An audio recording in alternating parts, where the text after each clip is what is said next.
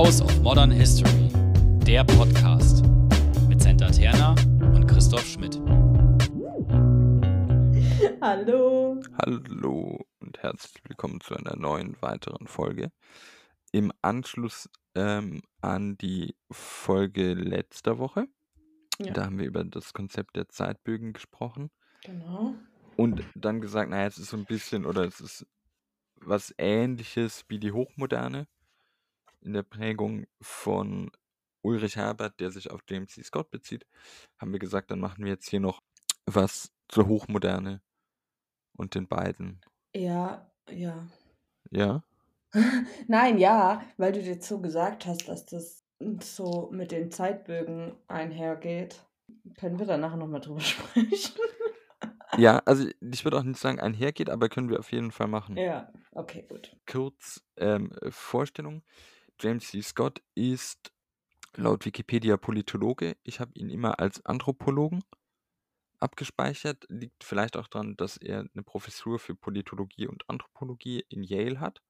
Man kennt ihn für Texte zur Agrargesellschaft, Anarchismus, Revolution, Widerstand viel. Also die, die Bücher, die vielleicht so ein bisschen bekannt sind, sind The Art of Not Being Governed und äh, Against the Ja. Grain, A Deep History of the Earliest States. Ähm, das zweite heißt im Deutschen sehr schön Die Mühlen der Zivilisation. Hast du es gelesen? Reingelesen, ja. Also nicht ganz. Es ist, glaube ich, wie, wie, also der Vorteil bei so anthropologischen Büchern ist, dass sie, finde ich, sehr, sehr gut geschrieben sind in der Regel. Mhm. Ich habe es für irgendeinen einen Lesekreis oder was angelesen, aber dann wie halt so oft reingelesen. Äh, Ja, und dann das. ja. Mhm. Und natürlich habe ich vergessen, Seeing Like a State. Da weiß ich Genau. nicht, ob es da eine deutsche Übersetzung gibt. Da kenne ich Weiß ich englische. auch nicht. Ich habe es auch auf Englisch gelesen. Ähm, genau, das ist James C. Scott. Lohnt sich, also man liest oder ich lese in letzter Zeit immer wieder von Kritik an seinen Ansätzen, was vielleicht oft bei der Anthropologie oder bei so wirklich langen Zeiträumen der Fall ist. Ähm, bei ihm vielleicht auch, aber das ist jetzt nur gemutmaßt an seiner politischen Ausrichtung auch hängt. Aber warte mal, wa was für Kritik kommt da? Ähm, Im Endeffekt, dass es zu unsauber sei. Also Ja, mhm. ich meine, mit solchen Büchern geht auch, glaube ich, eine bestimmte Homogenisierung einher, die vielleicht bei solchen Werken, die so einen Zeitraum abdecken, eher ins Gewicht fällt oder auffällt als bei anderen Texten. Mhm. Das andere ist Mhm. Ulrich Herbert, der lange die Zeitgeschichte in Freiburg geleitet hat, nämlich bis 2019. Ist jetzt noch äh, Leiter der Forschungsgruppe Zeitgeschichte in Freiburg. Mhm. Er hat Geschichte, Germanistik und Volkskunde in Freiburg studiert und hat sich dann mit Werken zur NS-Geschichte hervorgetan. Also seine Habilitation heißt Best, biografische Studien über Radikalismus, Weltanschauung und Vernunft 1903 bis 1989. Die ist schon ziemlich gut, muss ich sagen, was ich mir noch abgespeichert habe. Okay. Ist dann ab 95 eben in Freiburg und spielt eine relativ große Rolle in der Zeitgeschichtsschreibung, würde ich sagen. Mhm. Genau, so viel zu beiden Personen. Genau, du hattest schon gesagt, wir sprechen über Hochmoderne, High Modernity. Ich hatte es ja letztes Mal schon gesagt, ich habe Probleme mit diesen ganzen Begriffen und ich finde, das ist alles wenig fassbar. Mm, Also sowohl auch dann Postmoderne und so. Aber jetzt auch in Anlehnung an die Zeitbögen, wo wir es letztes Mal hatten, ist es ja schon so, also sowohl Herbert als auch James C. Scott beschreiben das ja als einen Abschnitt, also 1890 bis 1980 ungefähr, ne? Ja, So grob, ja, in der es eben eine vorherrschende Ideologie gab, oder? ja, also du hast in, der Hochmoderne, glaube ich, oder ich verbinde damit stark diesen Zukunfts- und Fortschrittsoptimismus. Ja, genau, und die starke Glaube an Wissenschaft und so. Genau. Äh, genau, also ausgelöst schon von der Industrialisierung alles bei Ja. beiden. Und ich fand es interessant, weil ich hatte den Herbert-Text ja noch nicht gelesen. Mhm. Erst jetzt eben. Ich hatte nur Jane C. Scott schon gelesen. Also dieses Seeing Like a State. Mhm. Und ich fand es interessant, weil bei Herbert war das für mich eher so, es passieren Dinge und sowohl Staat als auch Gesellschaft versucht Antworten darauf zu finden. Und das ist, glaube ich, Ja. auch wie Herbert so diesen Zeitraum ein bisschen definiert, zu sagen, naja, äh, es gab Veränderungen und man hat versucht, Antworten darauf zu finden, als Staat, als Gesellschaft, auch in der Wirtschaft zum Mhm. Beispiel. Und die Phase hört auf, als die Antworten darauf praktisch gefunden waren, mehr oder weniger. Den letzten Teil habe ich, glaube ich, anders abgespeichert. Okay. Also, für mich, also der Aufsatz ist ja in, in sechs äh, Kapitel unterteilt bei Herbert, bei Modernity. Ja. Also ich habe jetzt nur noch mal gerade rein. Es ist wie so oft, ich predige immer, schafft euch einen Zettelkasten oder Exzerpte an. Jetzt kannst du sagen, ja, man macht das digital, dann verliert man den Scheiß auch nicht. Ja, ich habe meinen. True. Und man kann dann sogar nach ja, ja, ja. Stichwörtern suchen. Ja, Mein Papa war bei einem Seminar mit der Nane, Workshop, digitaler Zettelkasten. ja, ja, ja. Und eben, also ich habe das sechste Kapitel so gelesen, was wir ja schon öfter hatten, die 70er Jahre. Also da passiert ja zwischen Zeitbögen und Hochmoderne und Hobsbawm haben alle irgendwie so die 70er Jahre als Bruch. Ölpreis, Krise, mhm. Club of Rome, pipapo.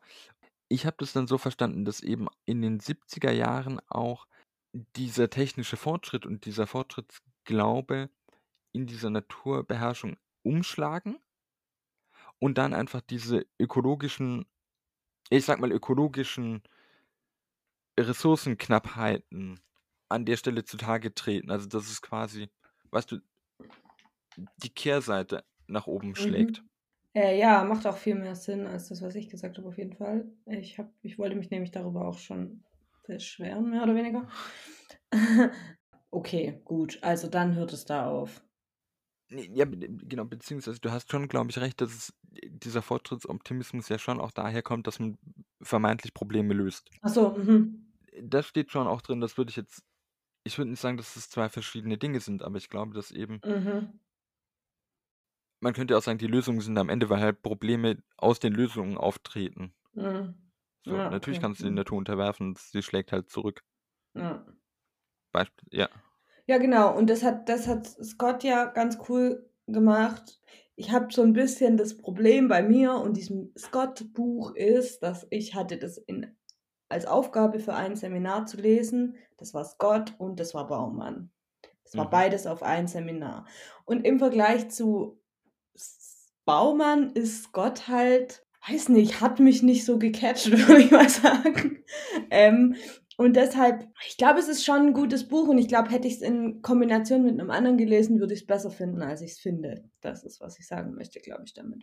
Auf jeden Fall, aber Scott macht ja ähm, das Beispiel mit der Veränderung des Waldes durch den Menschen. Also der Vergleich dieses Social Engineering. Mhm. Wie, was ist eigentlich das deutsche Wort für Social Engineering? Social Engineering. Okay, gut. Genau, der Vergleich Social Engineering mit, wie greift der Mensch in den Wald ein und macht praktisch sich den Wald nutzbar. Aber jetzt nicht, sondern genau in dieser High Modernity Zeit, Mhm. Hochmoderne. Ähm, genau, das eben, das ist das, was wir schon hatten bei der ähm, Dust Bowl kurz, diese Monokultur zum Beispiel äh, dass er eben versucht, so viel von einer Sorte Baum, die ihm am meisten Profit bringt, anzubauen. Und das hat eben, wie du gesagt hast, das hat Folgen Mhm. für die Natur. Also Krankheiten breiten sich viel mehr aus. Wenn es brennt, dann brennt's. Mhm. So Dinge eben, wo die Natur dann praktisch Auswirkungen, wo das Auswirkungen auf die Natur hat und das zutage tritt Mhm. immer mhm, mehr. Äh, genau, und das macht er schon auch in seinem Buch zum Beispiel. Mhm. Wobei ich finde manchmal diesen Vergleich ein bisschen, ja, weiß nicht, komisch Okay. oder ein bisschen hart vielleicht, Mhm. weil er dann halt sagt, ja, praktisch, also so explizit weiß ich nicht, aber er schreibt, aber er vergleicht das ja halt immer auf jeden Fall subtil miteinander und dann immer so dieses, naja, so wie man eben versucht hat, diese Monokultur herzustellen, hat man eben auch versucht, eine Art von Volk herzustellen. Mhm. Mhm. Mhm. Ähm, und da dann alles das Gleiche und dann immer dieser Vergleich zwischen den Bäumen und den Menschen und so. Mhm. Das wirkt irgendwie komisch auf eine Art.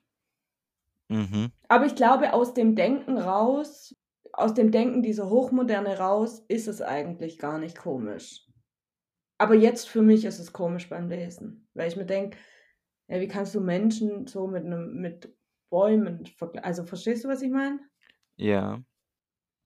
Aber ich glaube, das war ja schon, genau das ist ja der Punkt, dass es in der Zeit, die war halt gekennzeichnet davon, dass das Volk so angesehen wurde. Und diese, dieser Fortschritt, dieses technologische Wissen war eben auch die Idee, das über, zu übertragen auf das Volk.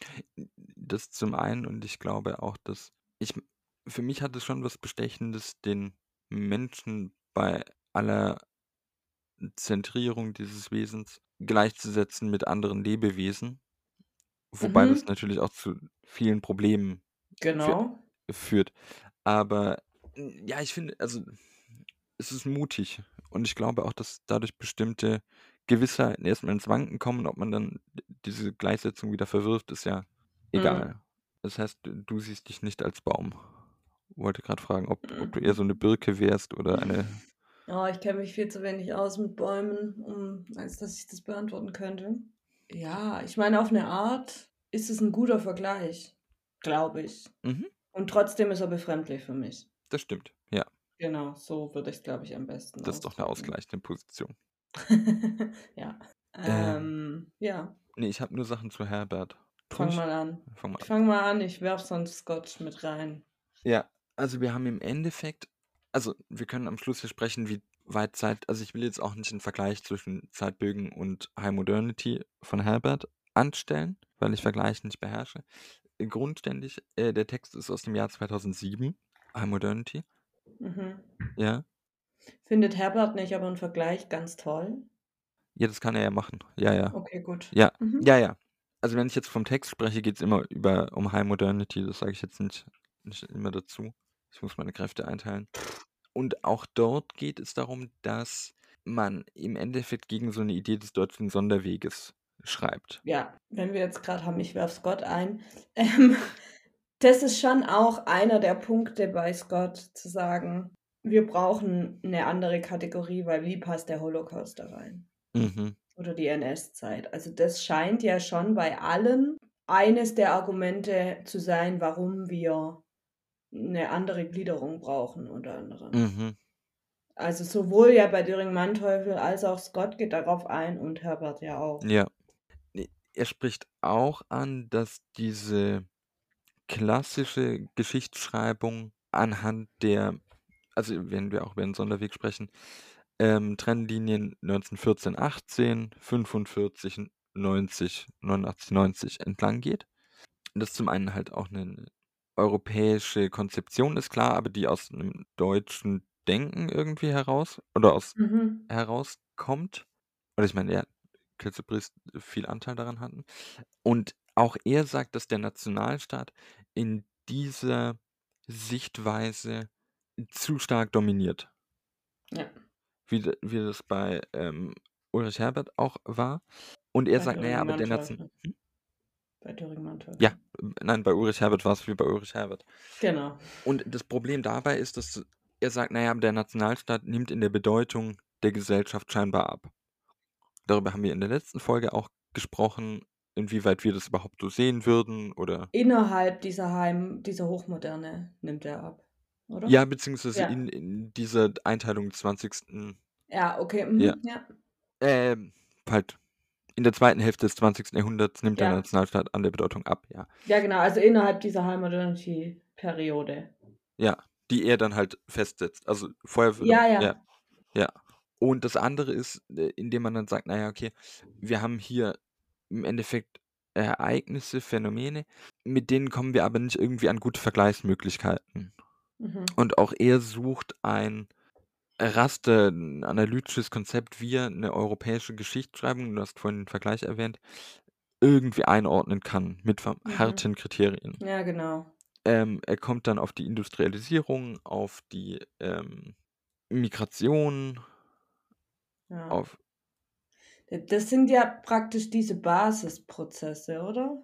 Ja, bei Döring-Manteuffel waren es die Wären es die Basisprozesse. Basisprozesse, genau. Ja. Wobei Herbert hier sagt, dass diese Prozesse, die auch transnational hier verstanden werden, also Industrialisierung, äh, Revolution, Migration in Europa, Frauenrechte, nicht so alleine passen können. Also die, das sind für ihn, glaube ich, dann doch keine Basisprozesse, weil sie Ausdrucksformen bilden. Okay, von was? Äh, Derzeit, die er, die er framed. Also es sind keine Ereignisse. Aber es sind Prozesse. Ja, Ja, ja, ja, aber nichts, was, äh, was grundlegend ist. Okay. Er sagt, habe ich von Industrialisierung auch als, also, ähm, Mhm. okay, dann musst du das eventuell rausschneiden. Nein, wir, wir können es ja jetzt korrigieren. Ja, Industrialisierung und Urbanisierung sind europäische Phänomene, die das Gros der Bevölkerung in Europa, war aber der Betreffen. Begriff, betreffen. Mhm. An denen spielt er viel ab, um politische, soziale, kulturelle, wirtschaftliche und äh, gedankliche, also das, was man Ideologie nennt, Ja. auch so ein Begriff, vor, vor diesem Hintergrund äh, diese jetzt genannten Begriffe durchzuspielen. Mhm. Ja. Er versucht das, indem er quasi sich dem Marxismus und der Modernisierungstheorie nähert Mhm. und er sagt dann, wie wir es am Anfang oder du am Anfang gesagt hast, okay, Hochmoderne in Anlehnung an James C. Scott ist 1890, 1980 in dem Dreh und innerhalb dessen nimmt er zwei Schübe wahr. Der eine um Mhm. 1900 und der andere um 1960, 70, würde ich sagen. Ja. Die aber eben keine Brüche sind, weil sonst äh, hättest du ja die Idee der Hochmoderne dann doch irgendwie zerstückelt. ja. Ja? Nee, sag. sag. Nein, meine, meine Frage wäre, ob, ob, das, ob er nicht aber trotzdem Brüche setzt. Auch der Punkt, wo ich nämlich dann auch versucht habe, nochmal mich an die Zeitbögen zu erinnern und die Frage, wie war da die Gliederung? Die Frage nach, wann steht Volk und wann steht Individuum im Mittelpunkt zum Beispiel. Das ist ja ein, eine dieser Linien, an der sich Döring Manteuffel so ein bisschen orientiert Mhm. der halt sagt, in dem zweiten Zeitbogen, glaube ich, geht es hauptsächlich um dieses Volk und gegen Ende dann um Individuum. Mhm. Und das ist auch dann so der Übergang zum dritten Zeitbogen. Und das sehe ich ja aber auch bei Herbert. Der schreibt es ja auch. Ja. Und das wäre für mich zum Beispiel schon zu sagen, das ist schon irgendwie ein Bruch. Oder ist es nicht? Auch wenn ich das mit James C. Scott vergleiche, der ja, der ja sehr, sehr viel über dieses Social Engineering schreibt. Und dieses Social Engineering ist ja der, das ist ja das Beispiel schlechthin vielleicht, wie Volk oder wie der Mensch verstanden wurde, nämlich als Teil des Volkes, den du ja dann als Gesamtes dir irgendwie als Staat engineeren kannst, wenn du das möchtest. Ja, aber, also vielleicht ist es jetzt, äh, heißt es Rabulistik? Ähm, also das Aufhängen an Begriffen. Also ich würde auch sagen, er macht zwei Unterschiede aus eben. Aber immer unter dieser Grundidee von Fortschrittsglaube, ähm, Wissenschaftseuphorie. Okay, mhm. ja, Und- okay. Äh, Solange die Grund, also da, das ist Ja. ähm, das Rubrum, unter dem alles steht in dieser Mhm. Zeit. Und wie das ausgelegt oder verstanden wird, da gibt es Unterschiede. Deshalb auch die Hochmoderne ist jetzt nicht als solche geschlossen, was Mhm. auch ein bisschen verwirrend wäre, weil ich meine, Dinge passieren ja währenddessen, sondern eben er macht zwei Schübe, interessanterweise eben auch um 1900 und Mhm. 1960. Also Mhm. versucht, wie ähm, Zeitbögen, den NS zu integrieren, ohne Dinge gleichzusetzen. Ich halte das wieder für sehr wichtig zu sagen. Und dann zu sagen, okay, aber in den 70ern, da hört diese Grundidee einfach auf. Mhm. Das heißt nicht, dass die darunterliegenden Prozesse, Ja, die laufen erstmal noch ähnlich. ja genau, die könnten auf jeden Fall weiterlaufen und halt Vollkommen richtig, ja. Ja, das stimmt. äh, so viel, so viel dazu. Ich bin gerade ein bisschen ähm, verwirrt. Wegen. Allem. Wie passt das Konzept für dich oder sagst du überhaupt, Ich kann es immer noch nicht richtig greifen. Ich habe ne, ich habe mehr Ahnung als letzte Woche. Aber ich kann Hochmoderne immer noch nicht richtig greifen. Und ehrlich gesagt finde ich schwieriger, nachdem ich beide Texte gelesen habe, also Herbert und Scott. Ich glaube, ich würde es einfacher finden, wenn ich nur einen Text gelesen hätte. Ähm, Mhm. aber ich weiß nicht, weil zum Beispiel für mich hat eben Scott viel mehr auf dieses Wert gelegt, auf dieses Social Engineering und der Staat versucht sich, die BürgerInnen so zu machen, wie es am besten passt. Mhm. Auch eben gerade wegen den Veränderungen durch Industrialisierung und so weiter. Mhm. Genau, da hat irgendwie der Staat hat bei Scott für mich eine aktivere Rolle als jetzt bei Herbert. Das würde ich eh sagen, ja. Also ich meine, das Buch heißt The Seeing Like a State. Mhm. Ja. Und Herbert kritisiert, also, oder sagen, ey, diese reine Staatszentrierung funktioniert für ihn so nicht. Wobei ich finde, ja, bei Scott ist es keine reine Staatszentrierung. Ich finde ja, Scott macht schon auch ähm, oder schaut sich die Gesellschaft ja schon auch an. Ja, ja, ja. Was die macht und dass es eben nicht funktioniert und dass es da noch Prozesse gibt, die auch ablaufen und so weiter und so fort. Also es ist jetzt nicht eine reine Staatszentrierung. Klar, er gibt dem Staat einen viel aktiveren Part und das ist eben auch nicht, oder das ist die Frage, dass ich halt nicht weiß, inwieweit, wie aktiv der Staat da ist oder nicht. Oder wie, wie viel Platz ihm eingeräumt werden sollte. Ja. So ein bisschen. Ich habe James wenn Scott. Ja. Ja. Nein, ich wollte nur sagen, jetzt als Beispiel, Scott sagt, dieses Social Engineering ist, ein, ist eine Kombination aus vier Elementen. Da geht es um die administrative Ordnung von Natur und Gesellschaft. Das ist ja schon der Staat. Dann eben diese hochmoderne Ideologie, Erweiterung der Produktion, starker Glauben an Wissenschaft, technologischen Fortschritt, bla bla bla. Autorität des Staates, der seine Macht nutzt und dieses hochmoderne System zumindest mit hervorbringt. Ob er es jetzt erschafft, ich glaube, es steht ähnlich tatsächlich im Original drin. Mhm. Also mehr als mit hervorbringen.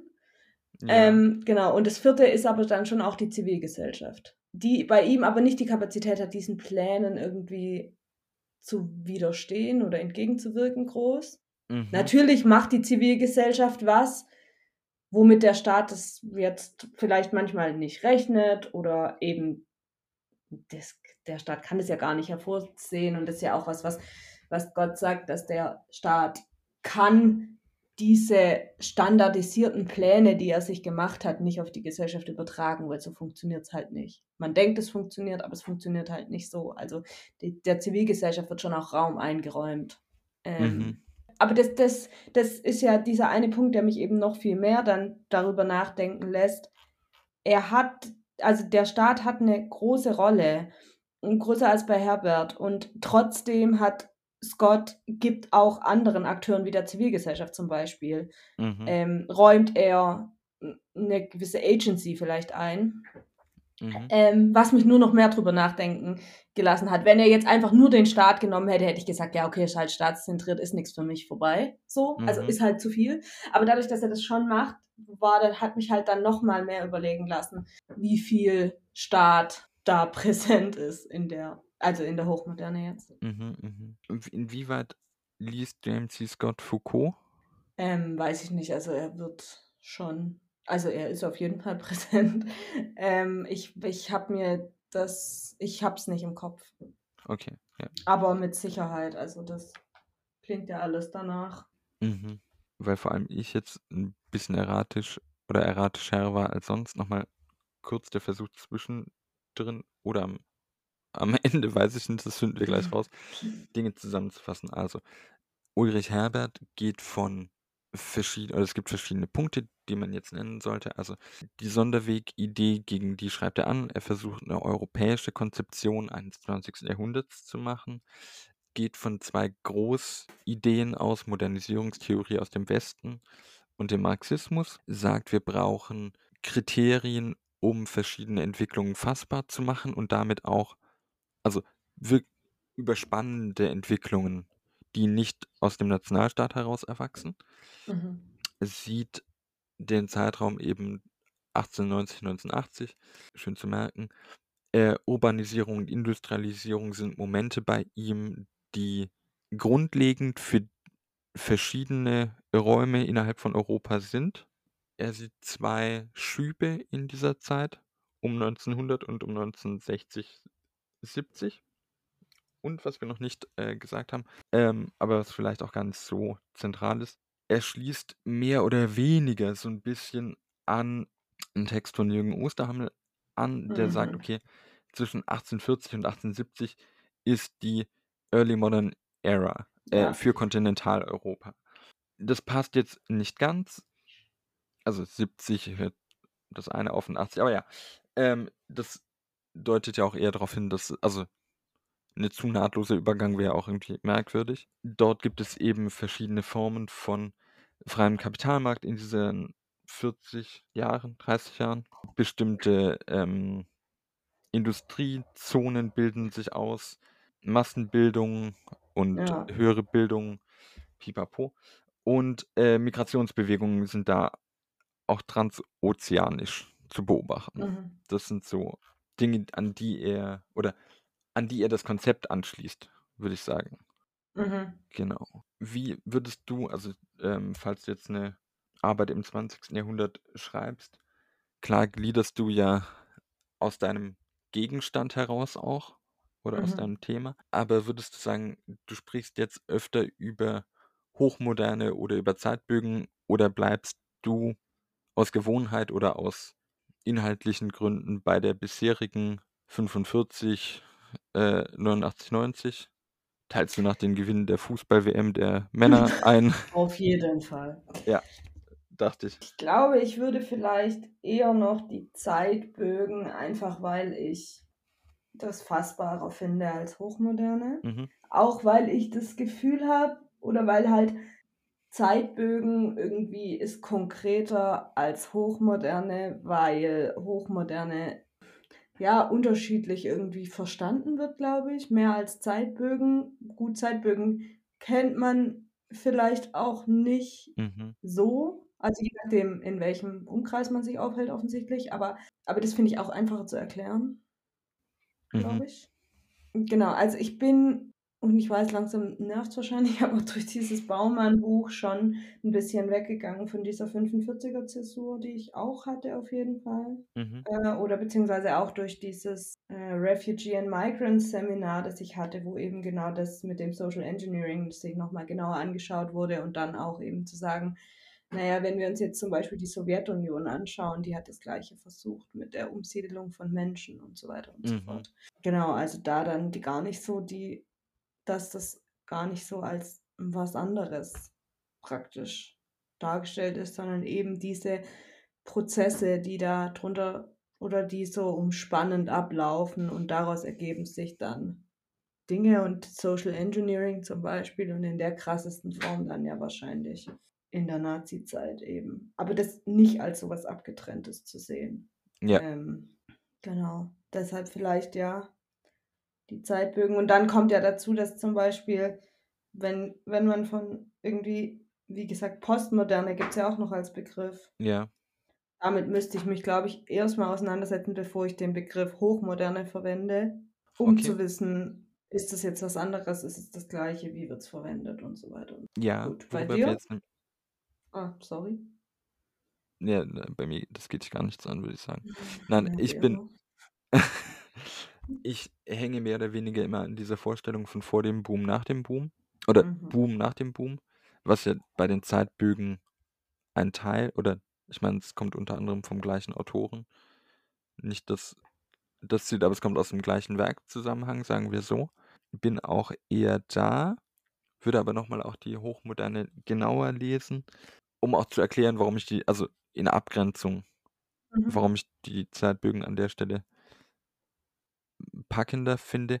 Jetzt muss man auch sagen, wie gesagt, äh, High Modernity 2007 geschrieben, das letzte, was wir gehört Scott haben. ist ja in den 90ern. Ja, ja, genau, aber also jetzt äh, so die Geschichtsposition hatte Anselm Döring-Manteuffel auch mehr Zeit quasi. Ach so, mhm. Ja, klar. Worüber wir jetzt gar nicht gesprochen haben, bin ich auch jetzt nicht komplett unglücklich. Eben der Aufsatz von Herbert endet mit ähm, Kapitel 6 und der heißt The End of the High Modern Era and the Beginning of the Present.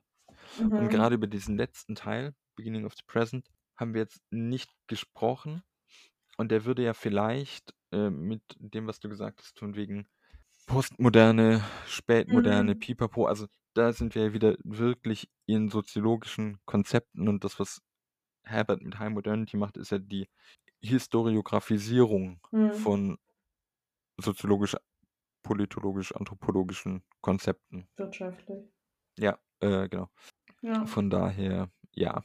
Aber ähm, weil wir es hatten von Einteilung und so, ähm, irgendwie ist ja alles, spricht ja gegen Hobsbawm, oder? Moment. Naja, ich meine, wenn du sagst, langes 19., kurzes 20., Hobsbawm gut, setzt, was ich eh schon immer nicht verstanden habe, mit dem Ersten Weltkrieg ein. Mhm. Ähm, aber er nimmt ja eben diese Frühphase, jetzt mit der Industrialisierung und so, Mhm. nimmt er ja ins lange 19. eben mit rein. Und das macht ja weder Scott noch Herbert noch Döring-Manteuffel jetzt zum Beispiel. Ja, also, Ich habe keinen Schmerz damit, weil ich habe, wie gesagt, diese 19, 14, dass er da anfängt, das ist, hat mir noch nie eingeleuchtet. ja. Also ich würde sagen, dass du komplett falsch liegst natürlich. Nein, einfach nur für Konflikt. Also nur mit Hobsbawm wird es, glaube ich, oder was heißt nur mit Hobsbawm? Das ist jetzt genauso übertrieben wie zu sagen, du hast komplett Unrecht, aber das Bestechende für mich an Hobsbawm ist eben, dass er eine andere Zeiteinteilung macht, die nicht nach, Als, als vorher, also nicht nach diesen Jahrhunderten oder nach Regentschaften Ah, oder nach, mhm. also das auf die Idee zu kommen, zu sagen, das lange 19. Jahrhundert ist von 1789 bis 1914, ist- finde ich unglaublich bestechend. Also als Grundidee zu Okay. sagen, was sind schon Zahlen, damit kann ich sehr gut leben. ja.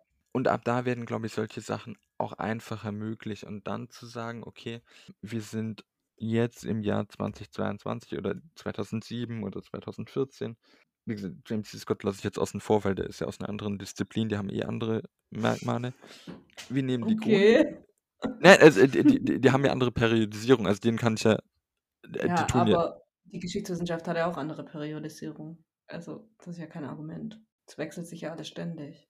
Ja, aber also nein, es ist natürlich ein Argument, würde ich sagen, weil es ja darum geht, wie die Historiografieentwicklung ist. Und dann brauche ich mir ja nicht Okay. ein anderes Fach anschauen. So, jetzt, ja. Mhm, ja, sorry. Ja, ja, Ähm, ja, jetzt verstehe ich Und dann eben 2007, äh, 14 irgendwann zu sagen, okay, wir schauen das Jahrhundert aus einer anderen Warte an und aus einem anderen Kenntnisstand und ändern dadurch auch unsere Zäsuren. Mhm. Gibt, finde ich, einfach nur auch aus einem Willen, hier einen Konflikt aufzumachen, Hobsbawm eigentlich recht, weil ich meine, diese Idee von Hobsbawm unterteilt das 20. Ähm, als Katastrophenzeitalter, als goldenes Zeitalter und als Erdrutsch. Und die Jahreszahlen stimmen nicht und damit auch eine bestimmte Setzung. Klar, ihr hört beim Katastrophenzeitalter 45 auf. Das ist auf jeden Fall was, was die nach ihm, Dürren Manteuffel und Herbert, nicht machen würden. Mhm. Aber diese Grundvorstellung, dieses Signum, äh, goldene Zeit und Erdrutsch, Katastrophenzeit, äh, Erdrutsch, wie ist das dritte? Habe ich gesagt? Erdrutsch-Zeitalter. Ja. Das passt ja, glaube ich, schon. Und ich glaube auch, was bei, soweit ich mich erinnere, eben im, in Hobsbawms das Zeitalter der Extreme, dass gerade die letzten beiden sich so ein bisschen überlappen. ja, glaube ich auch. Das heißt, es ist vielleicht eine, ne, ich würde nicht mal sagen eine Korrektur von Hobsbawm, sondern einfach nur zu sagen, okay, wo hat er Leerstellen oder wo läuft er ein Argument rein, in das man halt reingelaufen ist, das wir beheben müssen. Mhm. Und wie er das mit, ich meine, äh, Moment, wie er das mit dem langen 19. Jahrhundert macht, das unterteilt er in drei Bände. Also Europäische Revolution, Blütezeit des Kapitals und das imperiale Zeitalter. Und das imperiale Zeitalter beginnt bei ihm 1875. Mhm. Das heißt, man könnte, auch wenn man gewillt wäre, Na, okay. sagen, Mhm. naja, okay, hier geschieht halt eine Verschiebung. Mhm. Aber ob es wirklich in, in, in der Substanz einen krassen Unterschied macht und äh, wirklich bewusst weiß, weiß ich nicht. Mhm. Aber mh, ich finde es einfach sehr spannend. Also klar, wir, ich drücke mich sehr um eine Folge noch, weil es irgendwie sehr viel zu lesen ist. Gerade, aber ich finde, es ist schon sehr stimulierend. Ich weiß nicht, ob das auch rüberkam in der Folge, sehr stimulierend, sich über diese Einteilungen zu unterhalten. Ich finde das sehr. Ja, auf jeden Fall. Und äh, es führt aber auch für mich immer wieder vor Augen, wie, wie schlecht ich Bescheid weiß. Also, ja. Ähm, ich habe eine Frage noch, die habe ich vergessen zu stellen. Die fällt mir aber gerade ein. Verdammt. Herbert, glaube ich, spricht davon, dass Klassen das Subjekt von Geschichte wird. Ja. Aber ich habe nicht verstanden, wann. Also, ich, was ich hauptsächlich nicht verstanden habe, ist praktisch, ob, ob das in der Zeit, also in der Hochmoderne schon passiert. Wann ist denn dieses The Making of the Working Class? Ne, wie heißt das? E.P. Thompson. Ja. Wann war der? Okay, google. Ja, du bist schneller als ich. Ich muss mit einer Hand googeln, weil ich noch das Mikro festhalte. Ah, 63. Okay, interessant. Ja, gut. Ey, Ich habe halt nicht verstanden, ob Herbert praktisch meint, dass das in der Zeit schon passiert. Also in der Hochmoderne ändert sich die, das Subjekt von Geschichte hin zu Mhm. Klassen beziehungsweise Volk. Oder ob das hinterher über die Zeit gemacht wurde. Weißt du? Verstehst du die, was ich meine? Ja, ja. Ähm, Okay, aber wenn das 63 war mit E.P. Thompson, dann wird es wohl in der Zeit gewesen sein. Gegen Ende hin halt. Ja, und also, ähm, ich weiß nicht, inwieweit das eine Antwort ist, aber du hast ja auch, darüber könnten wir auch irgendwann sprechen, diesen Text, die Geschichtswissenschaft in der Welt der Sozialwissenschaften. Mhm. Also ab dieses Parallel, gut, der Text wäre jetzt vielleicht auch analytisch unscharf, den zu nennen, aber dieses Parallelisieren von historiografischer Analysemittel und soziologischen ähm, Konzepten, Mhm. Äh, was wir auch bei den Zeitbögen oder bei der Modernisierungstheorie-Folge, glaube ich, auch schon hatten. Also wie, wann, welcher Begriff warum gilt. Mhm. Und ich glaube, die Antwort auf deine Frage wäre ja, beides vielleicht. Also schon Mhm. auch in der Zeit wird Klasse zum Mhm. Ausdruck. Ich meine, Herberts Text beschäftigt sich ja auch mit dem Marxismus als einer großen Ja. Strömung im 20. Ich lese heute noch und ich weiß aber nicht, inwieweit das heutzutage sinnvoll ist, weil es ohne Fußnote passiert von Klassenanalyse in Geschichtstexten. Es kann, den ich irgendwie ad hoc nennen kann, wo ich einfach nicht weiß, gehört dieser Begriff in die zweite Hälfte des 20. Jahrhunderts als heutiger Analysebegriff. Also kann ich den Begriff als heutigen Analysebegriff auf die zweite Hälfte des 20. Ja, warum nicht? Verstehe ich nicht. Weil weil ich nicht weiß, inwiefern Klasse in Klassenbewusstsein braucht. Ich glaube, es kommt darauf an, von welcher Warte du das halt anguckst. Ja, wenn ich sage, das ist die Klasse der Arbeiterschaft, also wenn ich jetzt einen Text schreiben würde nachher, was an sich schon falsch Ach, ist, aber ja. nachher, und dann über, weiß ich nicht, einen Streik schreibe von vor vier Jahren und sage, die Arbeiterklasse begehrt auf. Die hatten wir. ja, genau. Und das, das ist auch das, woran ich gerade gedacht habe. Und deshalb sage ich, aus welcher Warte du das anschaust, weil die Idee von Streik, und das war auch das, wo ich direkt dran gedacht habe, in Anlehnung an Spivak.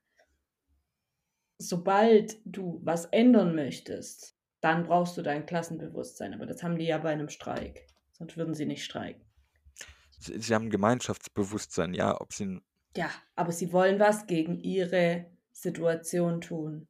Ja, ja, und wie, also Ich, sie würden es vielleicht nicht Klassenbewusstsein nennen, aber sie haben ein Bewusstsein dafür, dass sie in einer Situation sind, wo sie finden, dass es ihnen besser gehen sollte. Sonst würden sie nicht streiken. ja, ja, genau, aber äh, und da ist ja die Frage, ist genau das schon Klassenbewusstsein oder ist Klassenbewusstsein dann, wenn ich sage, äh, Arbeiter aller Länder vereinigt euch? Und wo, wo du weißt, äh, wo Zugehörigkeit bewusst, Aber du musst doch Klasse nicht als globale Zugehörigkeit. nein, es muss ja nicht global sein, aber Okay. äh, streiken die Leute im Industriegebiet nebenan, weil sie sich als Arbeiterschaft verstehen gegenüber den Interessen des Kapitals oder streiken sie, weil sie in einem Verein sind, der sagt so, äh, wir sind eine Interessengruppe und sorgen dafür, äh, dass wir euch vertreten, was glaube ich ein Unterschied ist. Ich müsste darüber nachdenken, inwieweit das ein Unterschied ist. Und dann ist die Frage, für wen ist es ein Unterschied? Ja, genau, ja. Und äh, deshalb, also ich weiß es wirklich einfach nicht, ob, da, da muss ich auch noch nachdenken, ob ich Klasse einfach für die zweite Hälfte des 20. Jahrhunderts oder für wann ich den Begriff verwenden kann. Ja, Aber okay. in welchen Okay. Fällen? mhm. Ja gut, wir können ja mal eine Folge machen, über was klasse ist. Naja, offensichtlich ist es ja ein Ding. Ähm, Also kann man ja drüber sprechen. ja, gut. Okay, kleiner Ausflug zu den Klassen noch am Schluss. Äh, dann keine Klassenfrage, sondern am Schluss, was war 1912 Center? Äh, das Fürstentum Liechtenstein hat seine ersten Briefmarken in den Verkauf gegeben. Verdammt.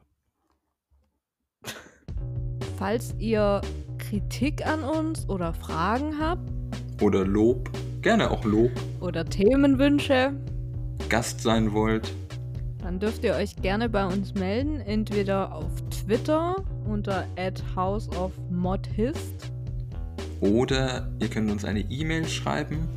Dort ist unsere E-Mail-Adresse houseofmodernhistory at gmail.com. Genau, steht beides in der Beschreibung unten drin. Wir freuen uns auf Feedback. Bis zum nächsten Mal.